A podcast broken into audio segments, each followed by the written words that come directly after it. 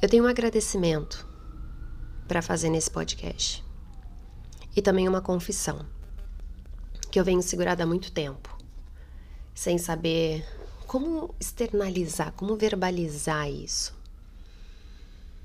O primeiro, eu vou fazer um agradecimento, e esse agradecimento é a Maia Eichmann, Einhangman, não sei se eu falei o sobrenome dela certo, mas é um ser humano incrível que eu acompanho e que tem uma missão foda de fazer pessoas como eu cair na real. E por causa dela, por causa da missão dela, eu consegui entender que eu fui, porque eu não sou mais, mas eu fui o primeiro relacionamento abusivo da minha filha. Eu sou a Sá Souza e esse é o seu momento Valor da Essência.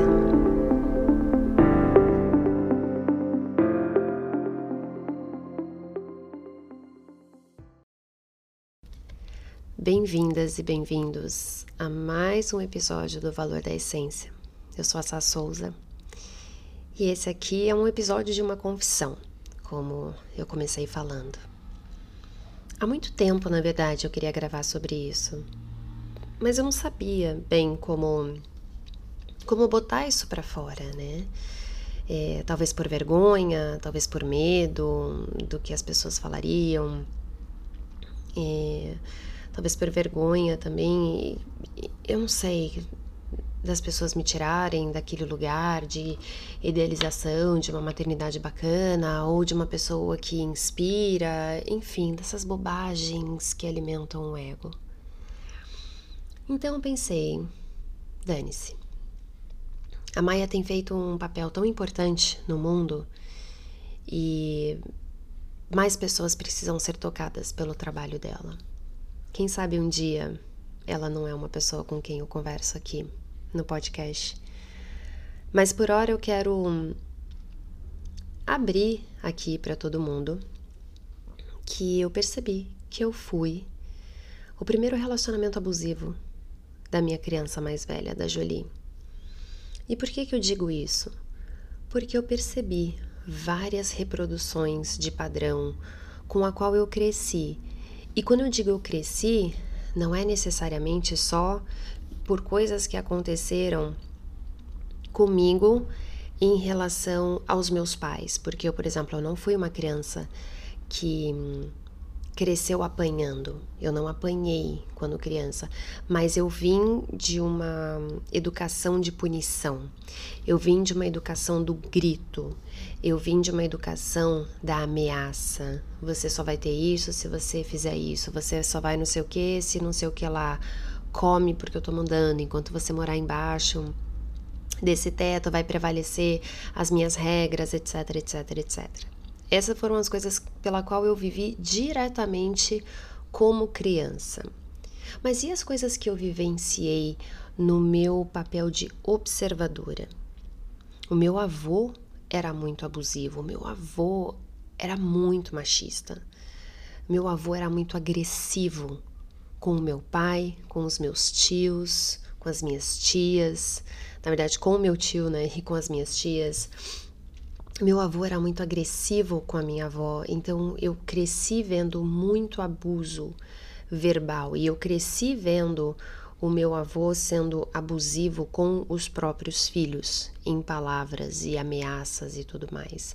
Eu cresci vendo muitos abusos acontecerem e escutando relatos de pessoas próximas de castigos e punição e até mesmo histórias dos meus pais que eu costumo dizer assim que os meus pais foram crianças que não puderam, na verdade, ser crianças, né? Eles tinham responsabilidades, eles tinham um certo peso que eles precisavam carregar tão cedo nas suas costas, nos seus ombros, coisas que eu não consigo nem imaginar fazendo com as meninas. Não como foi feito com eles, mas ainda assim, eu me peguei reproduzindo várias coisas da minha infância. Então, quando eu me dei conta do que eu estava fazendo, um, um portal se abriu na minha frente. E aí, o que, que aconteceu? Eu, que já trabalhava com autoconhecimento, comecei a encontrar motivos e razões e situações para que eu me punisse verbalmente, fisicamente e de autossabotagem de trabalhos e parcerias e tudo mais. Porque eu me coloquei num lugar de, do tipo, eu sou, eu trabalho com saúde emocional e mental através de terapia, yoga e o podcast e tudo que eu compartilho. Então, eu deveria saber bem, eu já deveria saber isso. E justamente estava eu lá fazendo essas coisas com um ser humano inocente, indefeso e que me mostrava o amor mais surreal que eu já pude sentir na minha vida através dos seus olhos. E eu era a pessoa que ela mais queria colo e muitas vezes que ela não sabia se ela podia confiar ou não. Porque ela não sabia. Eu estava vivendo um, uma caixinha de surpresas. Ela não sabia se, por exemplo, se ela me contar o porquê que ela estava chorando, ou se ela começasse a chorar, ela ia ter acolhimento, ou se ela ia ter um julgamento. E muitas vezes eu julguei o choro dela, eu calei o choro dela, eu nomeei, eu categorizei o choro da minha filha. E aí eu passei a ter raiva de pessoas como a Maia, que tinham a maternidade tão perfeita. E eu falei: não, peraí, calma. Onde é que eu tô querendo me colocar nessa situação toda? A Maia veio aqui com uma, uma missão tão grandiosa. Tem que ter muita coragem para fazer o que ela faz. A gente tem que ter muita coragem para peitar pessoas adultas para proteger as nossas crianças. E eu percebi que o que eu fazia e o que eu falava para minha filha, eu não falava para adultos que faziam coisas parecidas comigo que ela fazia. Porque ali eu estava falando de igual para igual. E com a minha criança, eu estava usando o meu poder. Aí a Maia, sem saber, me colocou no meu lugar.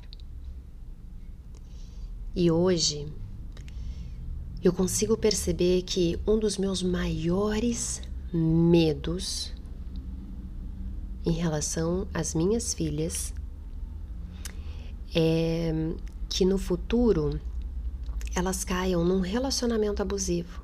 Olha que doido, eu projetando lá na frente o medo de elas conhecerem uma pessoa que fosse destratar elas, diminuir elas com palavras, com toque, a mão que acaricia, pegando com violência um corpo indefeso, sacudindo, deixando marca, sem perceber que eu, na verdade, fui o primeiro relacionamento abusivo que ela teve. E eu precisei de muita ajuda, não só para reconhecer, mas também para consertar. Eu precisei me colocar de igual para igual. Eu precisei, na verdade, dar poder para ela. Não estou falando que isso é o certo ou é o errado, eu estou falando que foi assim que eu fiz. Eu falei para ela tudo o que eu fiz de errado. Eu falei para ela quais eram as palavras-chave que ela poderia me falar que me traria de volta para minha lucidez, para eu perceber que eu estava caminhando um caminho reverso, que eu estava indo para trás em vez de ir para frente. E a gente tem uma frase de comando, que é a frase que é o tapa na cara que eu preciso quando eu percebo que eu tô enlouquecendo. Primeiro tem o mantra que a Maia ensina, que a Maia fala, que é o, é o, mantra da vida dela e que é o mantra que eu acho que todo adulto, todo ser humano deveria ter, que é a calma educa. Então, quando eu percebo que tem um foguinho dentro de mim querendo aumentar a chama, precisando de combustível externo só para explodir, eu uso a frase que a Maia fala: a calma educa, a calma educa.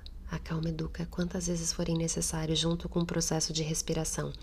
É como se fosse um jato de água para apagar esse fogo e deixar só uma fumacinha.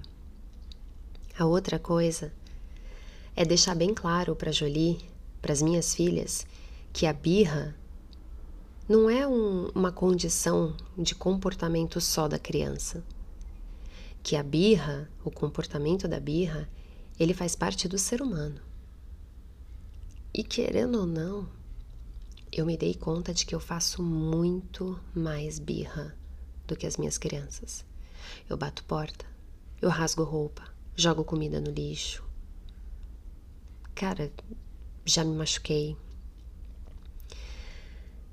E aí a gente teve uma conversa sobre isso, eu expliquei para ela. E hoje ela fala: "Mamãe, você tá fazendo birra, você sabe, né?" E aí eu me coloco no lugar dela, na altura dela e peço desculpas detalhada. Desculpas por ter falado isso, isso, isso, isso, isso. Desculpas por ter te tocado de uma maneira que eu não deveria. Desculpa por ter te ameaçado. Ela precisa saber que essas coisas não são legais. Eu não posso normalizar esse tipo de relacionamento na minha visão como se fosse só um poder, porque senão lá na frente ela nunca vai saber diferenciar o que é abuso e o que é aceitável. E a outra coisa que é a nossa. A gente criou isso juntas, que é a nossa frase, que é a frase que nos traz de volta para o nosso eixo, de volta para a nossa essência, que é: Você vai machucar o meu coração. Ou você está machucando o meu coração desse jeito. E aí a gente para. E a gente entende que a gente acabou de cruzar uma linha. E logo depois, uma coisa que a gente faz quando uma fala isso para outra é: como que eu posso fazer com que seu coração pare de doer? Geralmente é um abraço, geralmente é um beijo, geralmente é um abraço e um beijo, e a gente fica se perguntando: seu coração ainda está doendo? O seu potinho de amor está cheio? Ou será que eu preciso te abraçar e te beijar mais? E desse jeito, ela não só ensina para mim que eu tô passando do limite, mas eu também ensino para ela que ela tem o direito de estabelecer esses limites, seja comigo, que sou sua mãe, sua referência de adulto e de amor, e principalmente com outras pessoas que tentarem cruzar essa linha dela. Então, se você não acompanha a Maia, eu vou deixar o arroba dela na descrição. E eu peço que vocês devorem de ponta a ponta tudo que ela fala. Tudo vai se aplicar à sua realidade? Provavelmente não. Mas ali eu vou te falar. Ali tem um conteúdo. E é um conteúdo que pode salvar vidas, salvar relacionamentos a longo prazo. Até o próximo episódio.